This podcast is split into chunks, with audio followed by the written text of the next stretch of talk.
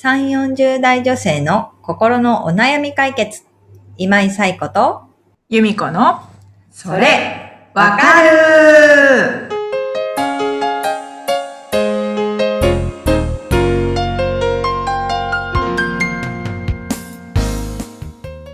はい。というわけで、えー5月第3週のそれわかるが始まりました。こんにちは。こんにちは。5月もいよいよ終わりが見えてきましたか？ね、あっという間ですけど、皆様いかがお過ごしでしょうか、えーそれわかるはですね、本日もお悩みをお寄せいただいておりますので、由美子さんご紹介をお願いいたします。すもも太郎さん48歳の方からです。はい。更年期の影響でここ数年生理周期が乱れています。面倒だと思っていた生理ですが、いざなくなると思うと女性として欠落していくような不安や寂しさを感じます。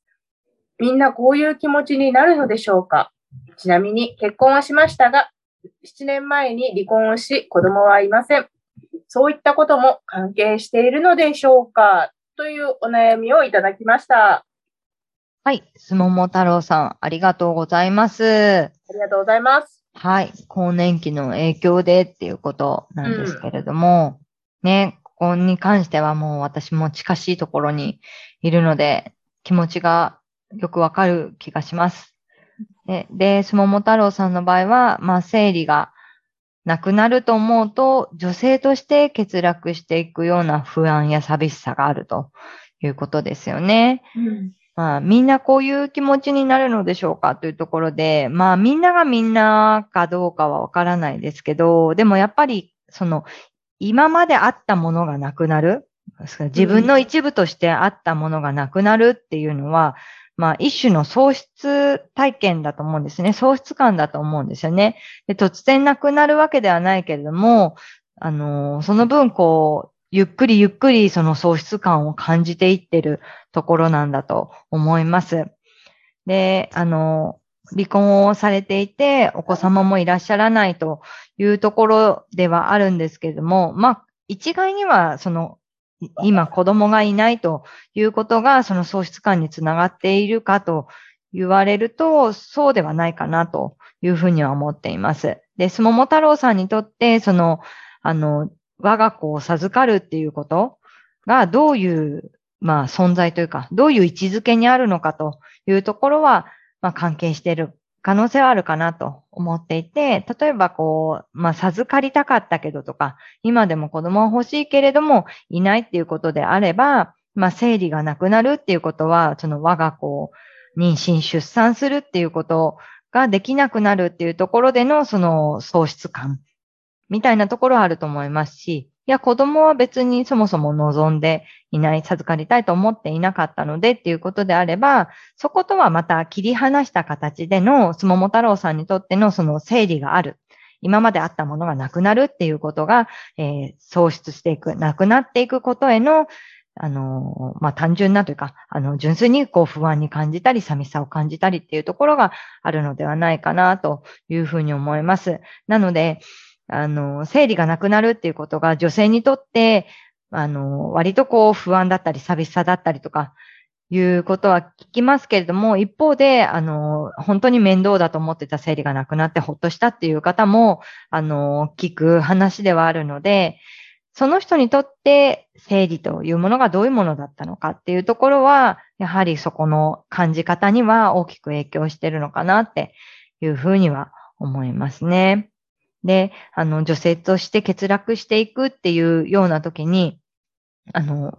以前言ったんですけど、不安には、その予期不安っていうものもある。実際には起きてないんだけれども、こうなったらどうしようっていう不安ですよね。で、今感じている不安が、その予期不安なのか、いや、事実に基づく不安なのか、生理がなくなるっていうことは生活にこういう変化が出るのかっていうことのもう、あの、見通しが立っていて、実際にもそういうことが起き始めているっていうところの不安ではまた、あの、違ってくると思うので、その感じてる不安がどちらなのかっていうこと。で、予期不安であれば、かもしれないけど、じゃないかもしれないっていうところはありますよね。だから、えっ、と、漠然と不安を感じてるのであれば、もしそれがじゃあ起きたら、なぜ、こういうことが困るから不安だっていうところの、まあ、明確化みたいなものを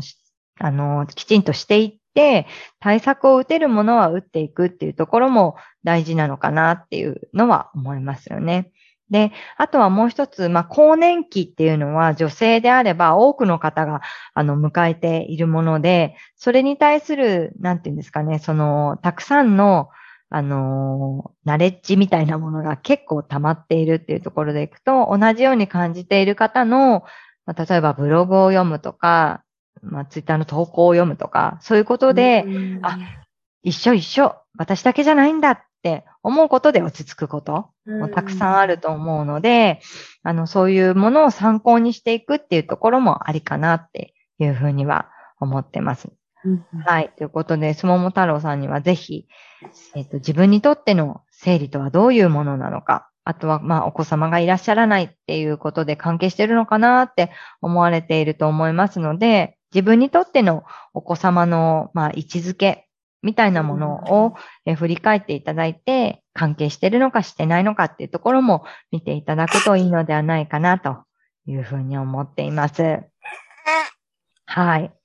ということなんですけども、由美子さんなんか更年期への不安みたいなものってありますか？感じることって。うんまだない。う んまだは、まだ今は、まだもうちょっと、うんうん。でも、ね、遅かれ早かれ、うん。ちょっと先には見えてきてます、そうですよわね。我々。はい、我々。それこそちょっと先に見えてきてて、うん。そう、私とかは、更年期になった自分に何が起きるんだろうかみたいなことを、こう、母の時を思い出しながら、うん。私にもこんなことが起きるのかっていう、なんかさっき言った予期不安ですよね。起きるかもしれないし、起きないかもしれないのに、そこに不安を感じたりとかしていて、そう、でも、あのー更年期も、なんとなくこう、漠然と更年期って、こんなものみたいな風に言われてる知識しかないから不安になったりもするので、うん。きちんと更年期を理解する。で自分にとっての更年期ってどういうものかっていう、まあ、位置づけをしていくみたいなところで、うん、今、あの、準備をしているところです。不不安への対策を打っているっていうところ。あ、恐れなくても大丈夫だみたいなこととか、あ命の母がいいんだとか、そういうのをね、知っておくといいかなっていうところで対策をしているところですね。ねえ先ほど、ゆうこさんが言ったように、遅かれ早かれ、まあ、女性にはね、訪れてくるものだし、うん40代に入ると、ね、見えてくるものでもうんあると思うので、まあ、正しく知るっていうところで、結構、あの、女医さんとかが発信している情報もあるので、そういうものを参考にしていくといいかなというふうに思っています。はい。ということで、えー、太郎さんご、ご参考にしていただければと思います。ということでですね、はい、もうすぐですね、6月が見えてきて、梅雨の時期に入ってくるのかなと。早いですね、1年って早いですね。あの先を見越していくとどんどんいろんなんか時間が早く経過していくような気がしてしまうんですけれども、でもね一日一日は楽しんでいけるといいと思いますのでまた笑顔で過ごせるように1週間頑張っていきましょうはいということででは私から番組からのあお知らせを忘れて